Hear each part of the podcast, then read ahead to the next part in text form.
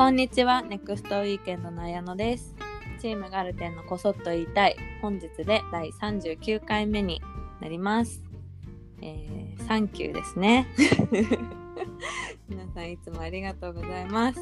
えー今日はね、もう早速ゲストをお呼びして一緒に話していきたいと思います。えー今日のゲストは、えー副編集長の渡辺智美さん、ともちゃんです。よろしくお願いします。はーい。産休記念すべき産休会ですよ。本当ですねなんか嬉しいなあさみさんとかがこういうの好きなんだけどね本確かにそうだね、そういう。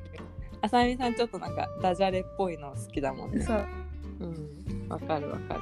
なんか何かの価格を産休産休だから390円みたいな値段とかにしようとしてたそうそうそうそう根拠はないみたいな感じで、ねそういいよね、そういうね。そういうキャラところが好きだよねうんうん、好きだよね。はい、ありがとうございます。はい、で、えっ、と、今回もね、お便りを、ご感想のお便りいただいてるので、一緒に聞いていきたいと思います。はいはい、ラジオネーム、マカロニサラダさんです。えー皆様、こんにちは。ラジオ開始当初からいつも楽しく聞いています。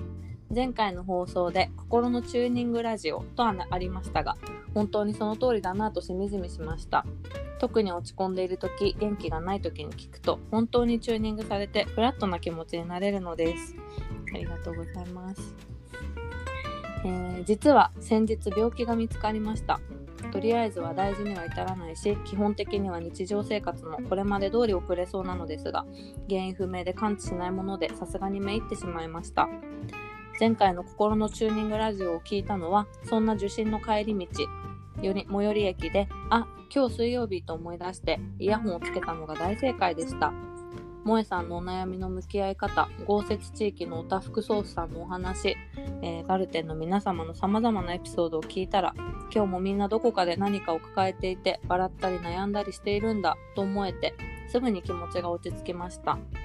社会情勢的にも先が見えない時だからこそ少し先の楽しみを見つけて今日をかみしめてどんな経験も誰かが困っている時には手を差し伸べられる糧になると信じて過ごしていこうと思いました。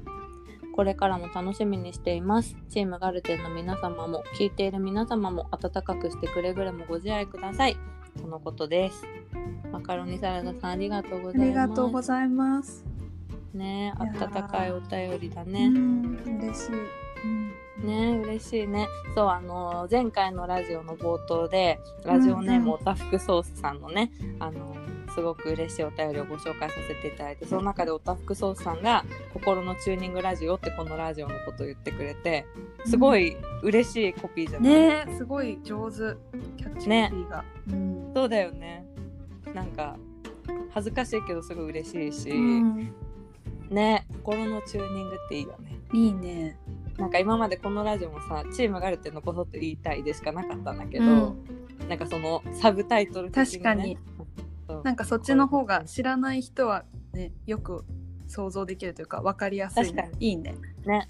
なんかとてもさそんなことを初めから目標にして始めてたわけそれではは逆にもうプレッシャーすぎて何も喋れなくなそうだよねそうだよね。みんなの心をチューニングしようってちょたっと自発的には言えないね。言えないよね。でもそうそうそうやって言ってくださってさ。で、あのマカロニサラダさんも、まあ、ご病気が見つかったということですごくね不安な気持ちがある中で、うんあのこうやってあの送ってくださったことまずすごくあのありがたいなと思うしね。でもうん、うん。なんかこう私たちがね誰かをチューニングしようと思ってるわけでは全くなくてただただ個人ベースの話を、まあ、してるだけではあるけど、まあ、やっぱりね自分が何かに悩んだりとかちょっともやついた時に、うん。まあ、自分一人でこう抱え込んで消化できるタイプの人とかももちろんいると思うしそれも一つの、ね、問題の解決方法としてはすごくいいと思うけど、やっぱりなんかちょっと俯瞰で見るというかね。もうちょっと広いところに自分を置けると、うん。ねなんか、あのーそんなに深刻に思わなくていいのかもとかねなんか気が楽に、うん考え方を本当変えるだけで気持ちが楽になって前向きな気持ちになれたりとかするんだったらなんかすごくいいから本当になんかこういう人たちもいるんだなっていうね、気持ちになってもらえたらいいなっていうので私たちもやってるので。うんね。それがそんな風に思ってもらえたならとて本も当だね。嬉しいうん。です、嬉しいです、ありがとうございます。ありがとうございます。名前がみねんな美味しそう。全然関係ないけど。おたふくソースからのマカロニサラダ。で、洋食屋さんって感じだね。確かに。かわいいね、うん。なんかチェック柄のあわなんかかるわかる。テーちょっとブルクロスレトロな感じのね洋食屋さん。も そうだよね。かわいい、ね、かわいいありがとうございました。本当にね。うん。じゃあ今日も一人の人間として話していこ はい、う ね。でもなんか私自身このラジオをみんなと収録することで、やっぱいっぱい喋るしさ、みんなからもいろんなことを聞いてなんかこのラジオがなかったらなんかもちろんうちの会社すごくみんな仲がいいしいろんなこと共有するけど、なんかやっぱ改まって話すようなことでもないことをさやっぱラジオでだったら話せたりとかそれはあるね。ね、うん。あるよね。なんかお題を持って話すことって普段あんまりないじゃん。雑談とは言ってもこう自然発生的にポンポン流れていくから一つのお題でなんかちょっと考えてきてそれをここで話すっていうのはね頭も整理されるし。うん。うん。確かにね。そうそう。だから私自身うん。この週に1回みんなと収録してっていうのですごいチューニングされてるのかもなと改めて思いました、うん。はい今日も楽しんでいこう、はい。お願いします、はい、ということで、えー2020年をまずみんなと振り返ってってるんですけどともちゃん、うん。どうでしたか？2020年はともちゃんにとって。2020年はね結構うん。でもなんか制限されてたまあ日々の中だったけど結構うん。心は、あのある意味すごく自由になった面もあったなっていうふうには思っててううんん、なるほどね。なんか今までの当たり前日々というか、まああとこれからどういうふうにやっぱり自分を暮らしていこうかなみたいなのをなんか一回すごい引きで考えれたかなとは思ってて。うんうんうんなんかこう自分の本当の優先順位がシャープになった一年だったなっていうふうには思ってるかな。ああなるほどね。まあでも確かに本当に本質ね何度も言ってるけどこう本そもそもそうそうそう。本質的なことにはやっぱすごく向き合わされたうん、年だったよね、うんみんなね。そうそう。ほんなんか今思うと本当想像以上に毎日なんか立ち止まって考える暇もないぐらい世話しなかったなってね。なんか家が、うん。家での生活がベースになると本当に思うんだけどさ、ね。あのーなんかやっぱりうちの会社まあもちろんいろんな会社さんがそうだと思うけど、2020年さ、会社に行くってことが当たり前じゃなくなって、やっぱリモートワークになってうんうん。ってさみたいなのすごく大きかったじゃん。でもなんか私すごいあのコロナ禍の時私まだ育休に入ってたからそうだよね。最初の緊急事態宣言の時、うんうんそうそうそう。だからなんかみんながそのリモートワークに順応していくのとかをこう外から見てて、うんうん。でなんかみんな正直どう思ってるのかなと思ったの、うんうん。すごいやりづらいとかそうだよね。なんかストレスそうそうストレスとかうんうん。抱えてるのかなって思って、確かともちゃんと安代かなんかに、あのーね、実際どうなの？リモートワークみたいなこと聞いたら、なんか2人が「えー、全然 そう。なんかいい感じ」みたいなこと言っててすごいびっくり。なんか拍子抜けしうん。たの。まあでもなんかフェーズはあったかもとは思うね。なんか多分その聞いてくれた時は本当にリモートに切り替わったばっかりだったからなんかうんうん。思ったよりやっていけるねみたいな多分フェーズの時だったんじゃないか。ああなるほどね。で多分そこからもうちょっと俯瞰で事態を眺められるようになってきた時に、なんかそのリモートになることで失ったものと得るものがうんもうちょっと明確に言語化できるようになってきて、やっぱりこういうものがなくなったよねとかっていうのはなんかわ分かってくる段階になったのかなとは思うけど。うん。でもなんかうちの会社やっぱりなんかフットワーク軽いというかさその失ったものに対してじゃあそれを埋める何をするっていう会話が早いじゃん。結構。ああ確かに。うん。うん、なんかね。雑談がなくなっちゃったみたいなものがなんか微妙だねってなったら雑談スレッド作ったりあの Slack で、うん。うん。あとなんか水曜日のランチを復活させてみるとかなんうん。かそこの対応はやっぱり早いしあんまりうん。ね、常にずっとあのオンラインもつないだまま顔もお互い見えたまま仕事してるから多分他の、ね、会社さんとかよりはもしかしたらギャップは少なかったのかもしれない。確かにね、あの本当に距離感が近いしあの毎週のその金曜日に定例を私たちやってるけどその時に絶対今みんなどんな気持ちみたいなのをさ結構最初の方こまめに会話をするようにすごいしてたもんね。うん。ね。うん。ためないようにしようって言って。ね。できっと私たちが感じてることは、読者の皆さんも感じてるかもしれないから、こういうコンテンツがねこういうメッセージが発信できるといいんじゃないかとかこういうことやってみようっていう。うんうんそういう本当サイクルは確かにね早かったね。そうだね。うんうんねまあ、だから本当そんな中でさともちゃんは副編集長としてさ、うんうん新しくいろんなコンテンツも生み出したし2020うん。年、うんうんあのーね前のラジオでも話したけどコロナ禍のその緊急事態宣言の時ネクストエケンのサイトの PV がすごい一番高くなったりとかして。うんうんね改めてさやっぱこういうなんか私たちの提案の距離感がなんか今こそ求められてるんだなって思えたりとかそういう2020年だったなとも思うんだけど、そうだね。なんかすごくね、すごくこの仕事とかこのプロジェクトは印象に残ってるみたいなこととかあってあったりする？う、んそうだね。なんかそれあやのちゃんに考えといてねって言ってもらって1年思い返してたけど、まあ本当にいろいろあるけどなんか去年のちょうど今頃とかって、あの萌えさんのお悩み企画を本にした深夜の駆け込み横丁をちょうど多分考慮っていうあの最後本当に印刷にかける前のギリギリのチェックとかを毎日なんか遅くまでやってたなとか思思い出しててなんかそっかちょうど去年の今頃イベントとかやってた？そうなんかあの時は本当に、ね。多分コロナが深刻化する本当ギリギリ前だったからちょうど。なんかリアルイベントをバーでやらせてもらったりとか、そううん関西とかにトークショー行かせてもらったりとかちょうどそういうのをやってた時期でなんかあれがそうだったね。なんかもうその後の目まぐるしい社会の変化よって感じで なんかね信じらんなくなっちゃったもんねあんなことやってたあれがのまだそっか1年前かってなんかそれを思い出しながらまずそこを思いながらとか振り返って。そうだね。うんうーん、まねなんかそっからは本当にねさっきも話したけど今どういうムードだろうっていうのですごいなんか企画をいろいろね立てたりとかねしてて、まあなんか本当にいろいろ心に残ってる特定の企画とかはなんかいっぱいあるんだけどやっぱりなんかうん。世間が変わっていく中でこう、なんだろう今までより一番その読者の方となんか SNS でつながりが濃くなったのを、うん。なんか毎日本当に今年は実感し続けていたっていうなんか SNS でのやり取りがなんか一番企画ではないんだけど、一番印象的かなっていうのはなんか改めて思ったかも。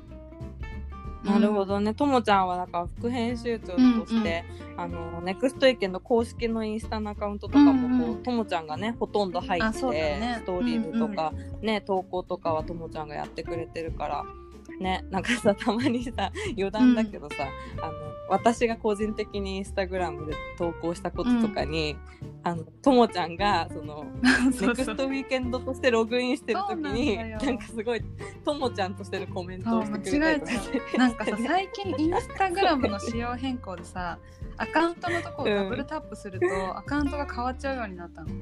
そう。変わっちゃうで変わっちゃう。あ私だけじゃなかったんだ。でそれが始まってからずなんか自分のアカウントに入ってるって思ったまま、なんか知らないうちにダブルタップしててあの、うん。とかっていうのがあってからよりそういうのが増えて。そう怖い怖いね。気をつけないといけないんですけど。はい。そんなこともありますよね。そうそっかそうそう、だからともちゃんは一番ねそのネクストエケンにそうタグ付けしてストーリーズしてくれてる人があのーどんどん増えていったこととか、ねなの。投稿に対してコメントがつく数が増えたとかなんかその質があのこういう風に変わったとかっていうのに一番ね敏そうだ感に、ね。なんか本当や、ねうん見てた超贅沢な役得だなとか思うんだけど。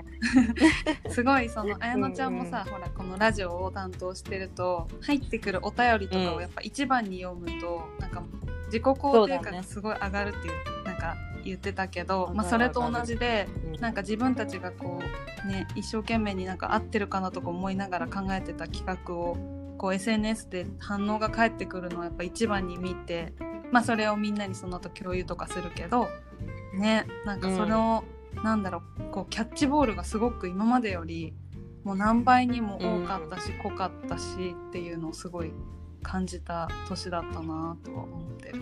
うん。確かにね。なんかレシピ一つとっても、まあもちろん今までもやってくれてハッシュタグで投稿してくれてみたいなのもたくさんあったけど、まあなんか特にそのサイクルが早く早かった、なったりとか。ね。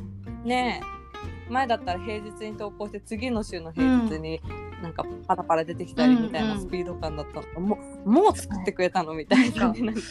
みんな 2, 時間後とかに、すごすごいよね。予測してたのっていうぐらいねすごい、うんそうだからあのね年末のラジオでも話してたけど、まあ、そういうことが1年間あって、本当に最後の最終営業日の時に「あのありがとうネクストウィーケンド」っていうハッシュタグにさ、うん。なんか今年1年あののありがとうをなんか私たちに寄せてくれた投稿がハッシュタグで上がってそうだね読者の皆さんがね。なんかあれとかを見て本当になんかうんう嬉しすぎて。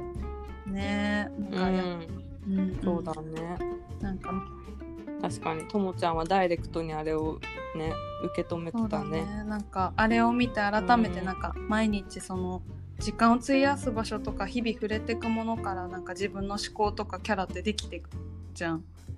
だからなんか、うんネクストウィーケンドと、まあそこの週末ションを叶えてる自分がす好きだっていう風に書いてくれてることがあの人がすごくたくさんいたから、なんかもうそういう好きな自分でいられる環境をなんかこれからも作りたいなっていうの本当すごい思ったというか。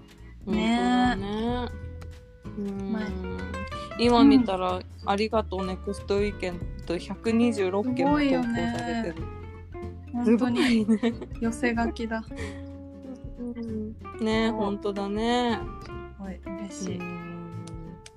ありがたい。いね。でも本当に SNS がねあってよかったなと思う側面だね。本当にね。うん。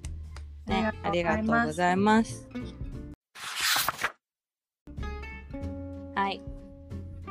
じゃあね、まあ、あのーね、ともちゃんが2020年、こう、みんなとのコミュニケーションが増えたことがすごく印象深かったっていうふうにね、あのーうんうん言ってくれたんだけど、ちょっとこれはまあ私個人的にもすごい聞きたいんだけど、まあ、そんなともちゃんが選ぶうん2020年ネクストウィーケンドで出たあらゆる記事の中で、うん。これはめちゃくちゃお気に入りみたいなのとか なんかそういうのそういうのすごい知りたいの。なんか多分そしたら多分みんなさ読んでくれる気がえして。どうしよう。え気になるよ。ちゃんと振り返りたいけど。えちゃんと振り返りたいよね でもでも大丈夫だよあのもちろんともちゃんが全てに熱込めてやってるのは当たり前だからうんそんなともちゃんが今今今この状態でうん。考えた時にふって浮かんでくるやつ今のムードそんなムードだよそんなムードそんなムードで。あでもね。うーんパッと浮かんだのは結構あの私「二人のこと」っていううん、企画あーで、あの夫婦の連載をあの、うん。お届けしている企画があって、うんうんそうそうあの企画もそれこそなんかあのコロナになっちゃってこう直接撮影とかに行くことがあんまり難しくなっちゃった時に、まあなんかそれを逆手にとってみたいな感じで。あの始めてお互いにそのインスタントカメラを送って撮影し合ってもらいつつ、うん。あのその2人のあの夫婦だったりとか、まあ、家族の愛しいルールを聞いていくっていう連載なんだけど、うんうん。うんうん、なんかあの連載は結構今パッと浮かんだ、うん。うん、可愛いよね。そう。私も大好きなんか2人のことそうなんかねインタビューの時間からもうすごく幸せで。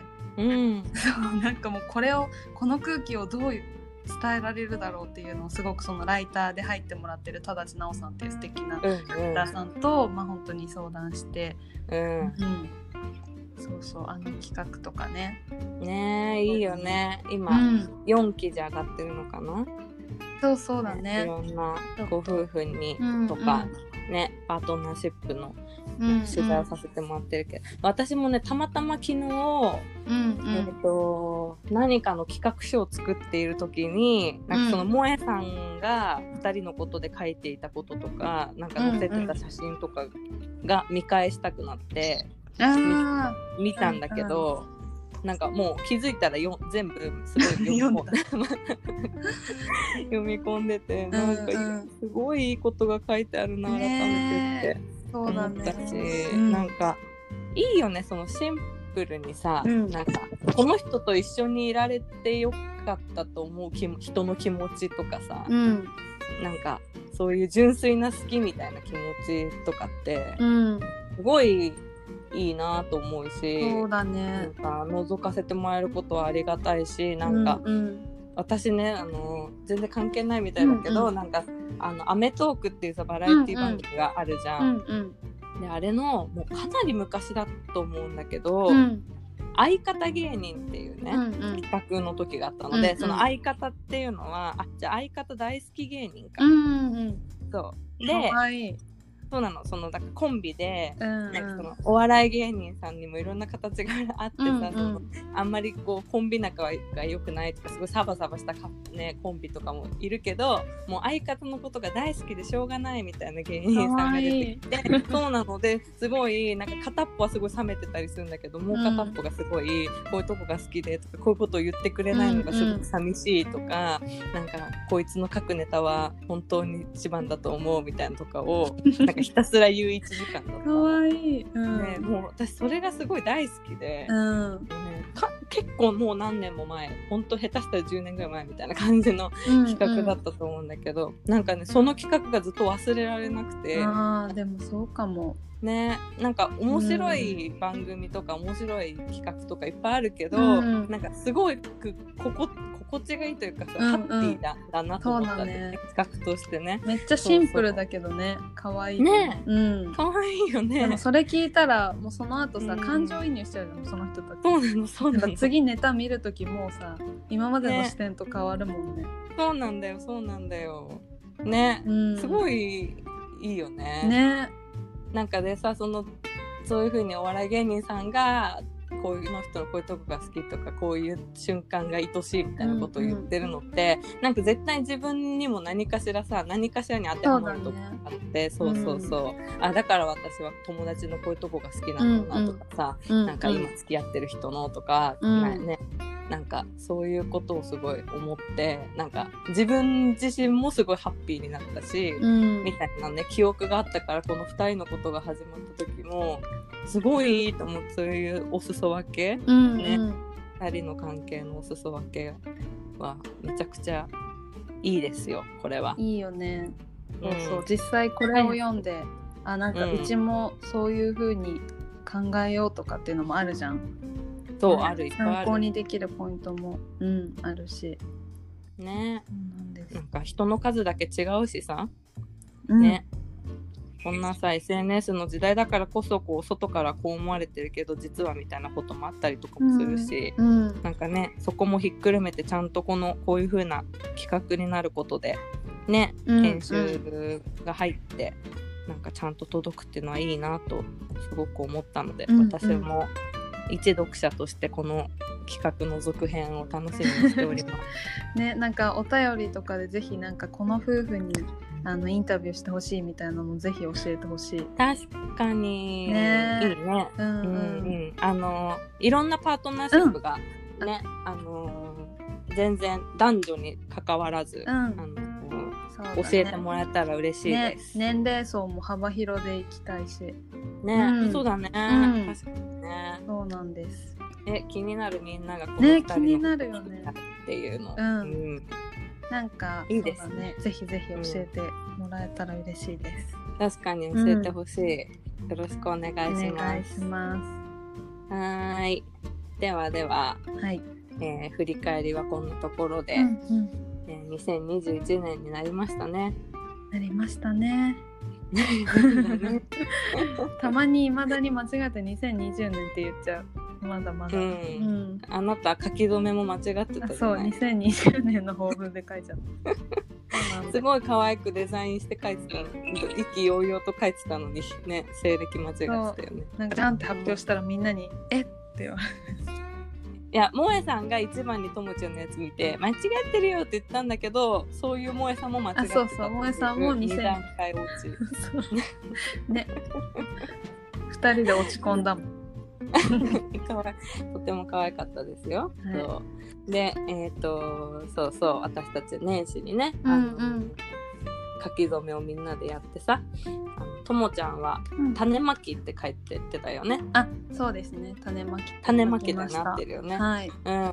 どこのうんうん、抱負はどういう思いで書かれたのでしょうか？これはまあ冒頭にもあの話したようにやっぱり自分のなんだろう本当の優先順位とかが改めてそのシャープになった1年だったから2020年が、なんかこう聖地からやり直すような年だったなっていうのをすごく思ってそうだから今年はそこにこうなんか新しい楽しい種をたくさんまきたいなっていうふうに思って種まきっていうふうにそうそう書いたんだよね。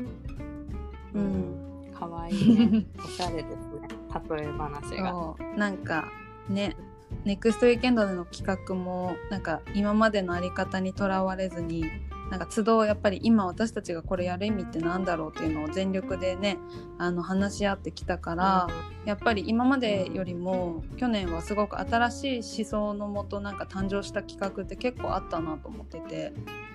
ううんん、そうだねそうだ。だし、まあ、そういうのもますます増えていくんじゃないかなっていうのも思うから、まあ、大事にしたい軸はずっと多分変わらないけど、あの関わるジャンルとかを増やしていきたいなって仕事面では思ったりはしている。うん。うん、うん。なるほどね。ねえ確かにね。本当になんかともちゃんのその2020年は聖地からやり直すっていう感じだったっていうのはすごいうん。わかるなと思うし、ね。私自身もさ、あのコロナのことだけじゃなくてもう育児が始まって、なんかそういう自分としてなんかね仕事に戻ることとかうう、んん、生活していくことが本当に聖地から整えるね、やり直しって言って、なんかそれこそさ私シェアファームとかもややったんだけどそうだよね。うんうん。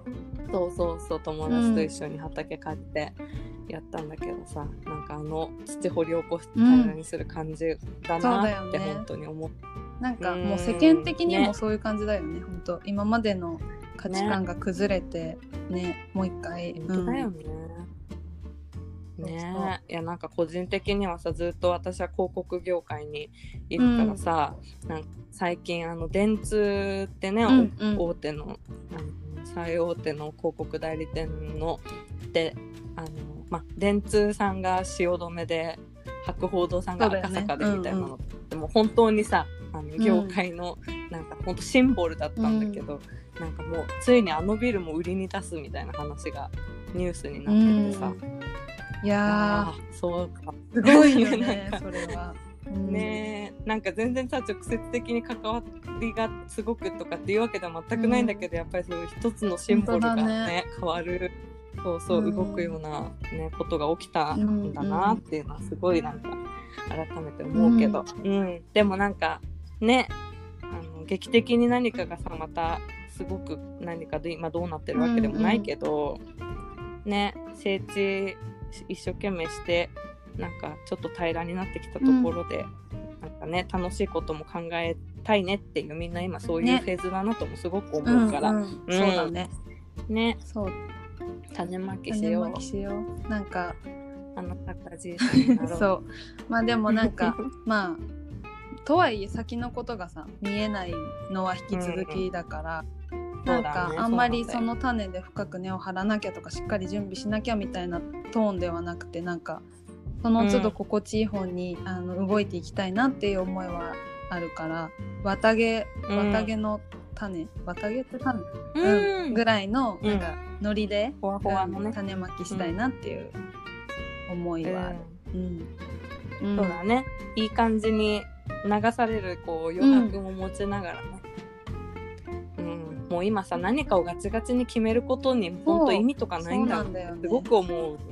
うん、なんか本当に思うね。肯定したところでそれ通りに進まないからさ、いや本当にねそうなんか都度いかに鼻をちゃんと聞かせて動くかっていう感じだよね。ん。そうだ。ね。だから、あのー萌えさんも言ってたけど、その風の時代だからって言って、その風にね、流される、楽しく流される心は持ちながら、まあ、とはいえなんかあれ今どこにいるんだっけ、うんとかさ、何がしたかったんだっけ、うん。みたいなのも辛いから、なんかちゃんとね、あのーある程度の方向は見定めつつね、そうだね。みんなでほわほわと巻いて、ねやっていけるといいよね。うん、可愛いですね。そうでもこの「種」っていう字もその書き初めの時間違えてえ、どう間違えてたの？「変」って言うんだっけ？この種うん、乃木編をを間違えたなんか木って書いちゃったの。あ木そう変ですかそうなんで木変じゃないんだろうっていなんか開き直って怒ってた。植物系なのにみたいな。そうなの開き直ってる。面白いなな。んだよ。でもなんかそう言われると気になるね。絶対にしっかりした意味があると思う。ごめんなさい。うん。そうだね。きっとあ,、あるよね。私ちょっと今すごい調べたくって。今乃木編って調べたら木編と乃木編の違いっていうのが出てきたよ。すぐ調べるのが綾乃ちゃんらしいわ。あちょっと今出てきたホームページベースだけど 話していい？思いがけない勉強タイムで、木編と乃木編は全く別物らしいですそうですよね。あの、うんうん。チョンっていうのがついてるからといって同じではなくて、乃木編っていうのはね稲とか泡とかの穂が垂れ下がった形からできてるんだって、なるほどね。ね、でその稲とか麦の先についている毛のことを乃木っていうかそうなら、んだ。穀物穀物に関する部首を乃木編とか言ったりするんですって。種まきの種はどっちかというとその木とか花っていうよりは穀物。系から派生したのかな？穀物ジャンルみたいですね、そうなんだ。あこれね日本漢字能力検定のホームページだから大丈夫だと思う、でもねこれ小学あ生レベルって書いてあるごめんなさい。いやきっとさ小学校の時になんか説い明をされてんだよねのよきっと。だしなんかこう、うんドリルとかのさ最後のとこコラム的に書いてあったりとか多 そうだね。絶対コラムに入ってる。まあ、ちなみにあのなんかまたあれだよ豆知識みたいに書いてあるこんだけどのラジオなんなん？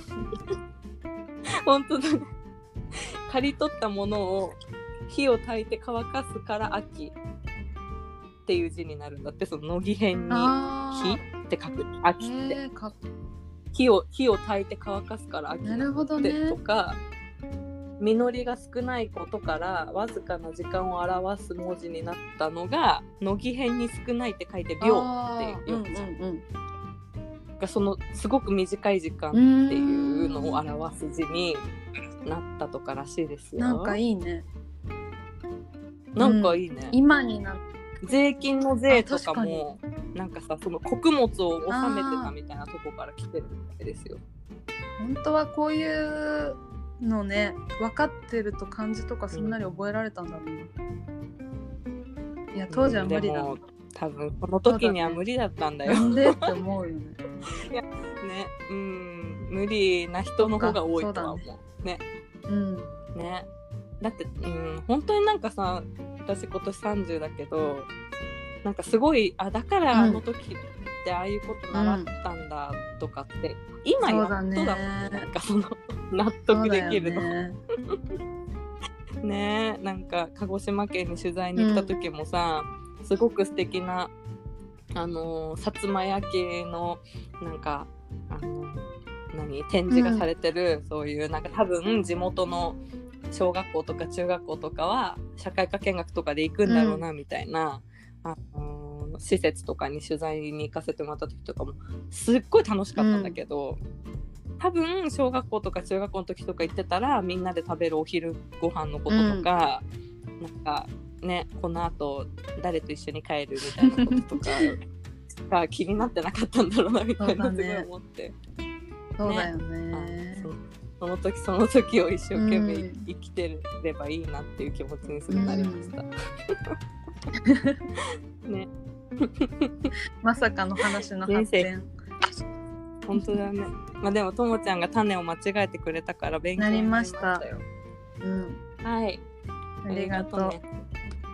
もう間違いない、間違えません 種に対する思い入れそうだねちょっと無駄に書きたいわ種っていっぱいうん書いて書いてあげてください。はい編と一緒にね。はい、よろしくお願いします。ということで、まさかの漢字の成り立ちまで勉強できる豊かな回となりました。ありがとうございます ありがとう。最後にともちゃん、一言お願いします。はい一言一言。みんなこれ何？どうしようかね。